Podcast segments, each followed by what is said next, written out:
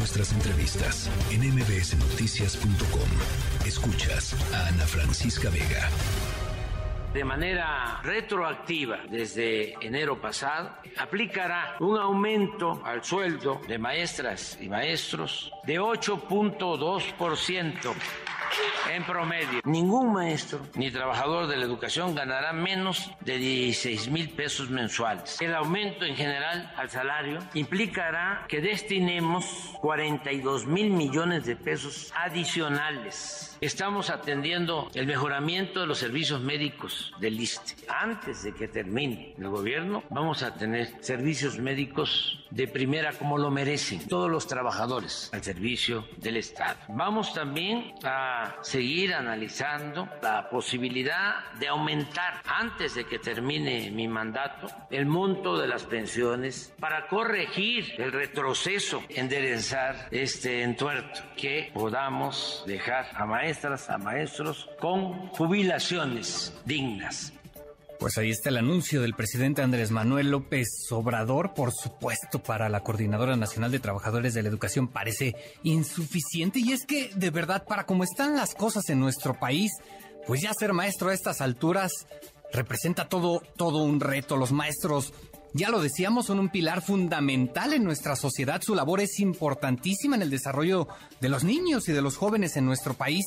Pero ojo con esto, muchas veces la importancia de esta labor pues no viene precisamente alineada con las condiciones en las que laboran, ni tampoco con su bajo salario. ¿De qué estamos hablando? Bueno, pues en la línea telefónica tenemos a Fernanda Domínguez. Ella es coordinadora de educación del Instituto Mexicano para la Competitividad del INCO. Fernanda, ¿cómo estás? Buenas tardes. Hola, Oscar. Buenas tardes a ti al auditorio. Muchas gracias por el espacio.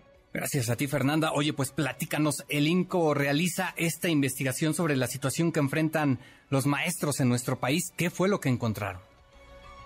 Pues sí, justamente, eh, digo, también empezar por extender una felicitación a todos y todas las maestras que, que hoy celebran ¿no? su labor, pero también quisimos analizar, bueno, a ver, ¿y, y, qué es ser docente en México, no? Eh, y sobre todo, pues considerando que es pues el insumo eh, más importante para la competitividad de México, ¿no? Esto es generar talento y, y trabajar y formar a las siguientes generaciones. Entonces, analizamos cómo están desempeñando sus labores, ¿no? Bajo qué condiciones lo están haciendo y encontramos tres retos muy generales.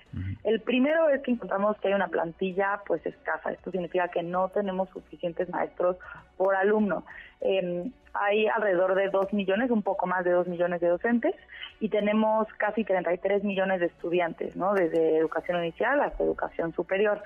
Eh, pero el promedio de la proporción alumnos por eh, docente es eh, digamos que supera los promedios de los países de la OCDE, ¿no? Por ejemplo, para primaria, el promedio em, de la OCDE es de 13 y en México es de 24 alumnos por docente. Entonces, esto, pues, por supuesto que limita la capacidad o la eficiencia con la que los docentes se pueden desempeñar, porque pues tienen una carga de trabajo y de responsabilidad mucho mayor el, segundo gran reto que nosotros vemos es eh, pues que tienen jornadas laborales muy largas y estos esfuerzos están mal recompensados, ¿no?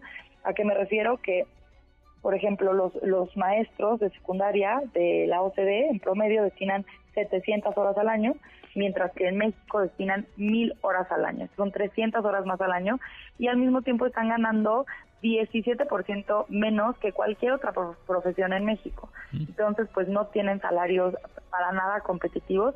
Y el último gran reto que nos preocupa mucho es pues los desafíos que se están presentando de, de frente al nuevo plan de estudios y a la implementación y todo lo que conlleva eh, pues esta aplicación y este cambio de modelo educativo.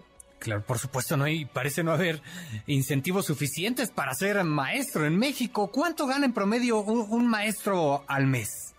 Exactamente. Eh, pues depende obviamente el, el, nivel, ¿no? El que más gana es eh, bachillerato, pero el promedio nacional es de 10.650 pesos al mes. Ok. Eh, en este estudio ustedes refieren que se trata de un ingreso en un 17% menor comparado con otras profesiones. Vamos, es una diferencia grande. Sí, no, claro que es una diferencia grande. Eh, tenemos obviamente, pues por ejemplo, de cada 100 pesos que gana un profesionista promedio, un docente gana 83 pesos. Entonces, ya con esto, ¿no? Analizándolo dices, bueno, ¿cómo este sueldo es proporcional a la importancia que deben de tener o que tienen los docentes en México y en la vida diaria de los jóvenes y de las futuras generaciones? Ok, hoy justo el presidente López Obrador, lo comentábamos hace un momento, anunció un incremento del 8.2% al salario de los maestros. Es insuficiente, dice eh, el acente. Eh, sí, digo, ahorita están en, el Zócalo, ¿no? Exigiendo un entre 30 y 40% de aumento. Eh, lo que nos sorprende, ¿no? Es, es este este estimado de, bueno, el promedio de los 10.650 pesos es con información pública.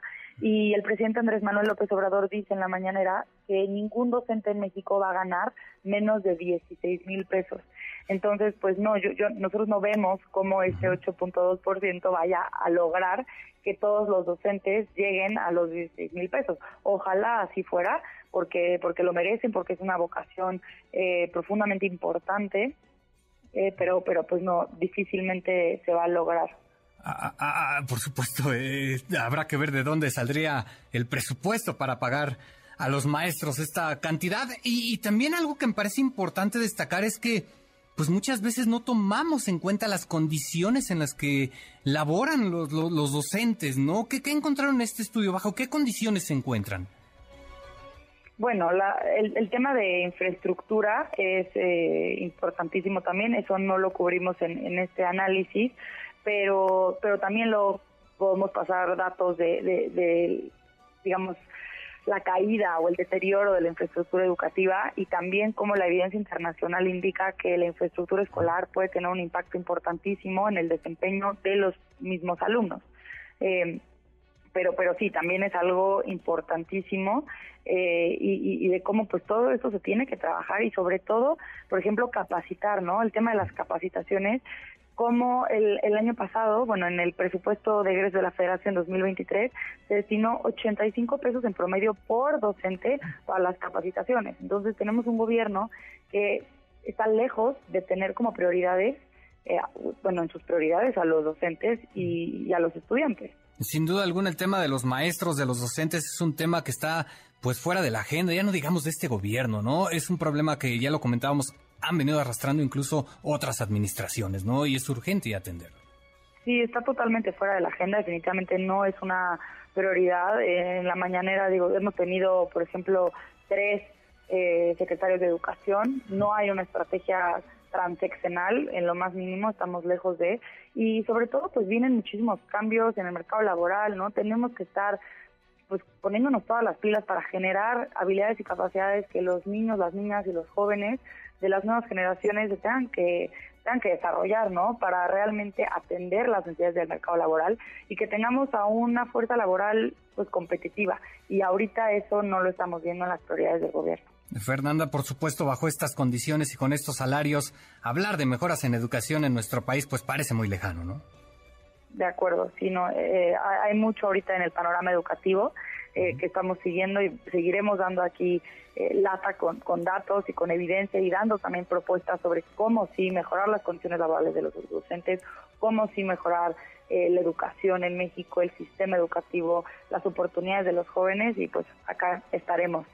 Perfecto. Fernanda, pues te agradezco mucho tu tiempo y estaremos, por supuesto, al pendiente de lo que ocurra. Muchísimas gracias, Oscar. Esperamos hablar pronto. Gracias a ti. Hasta luego, por supuesto. Estaremos al pendiente de lo que ocurra. Fernanda Domínguez, coordinadora, coordinadora de educación del Instituto Mexicano para la Competitividad.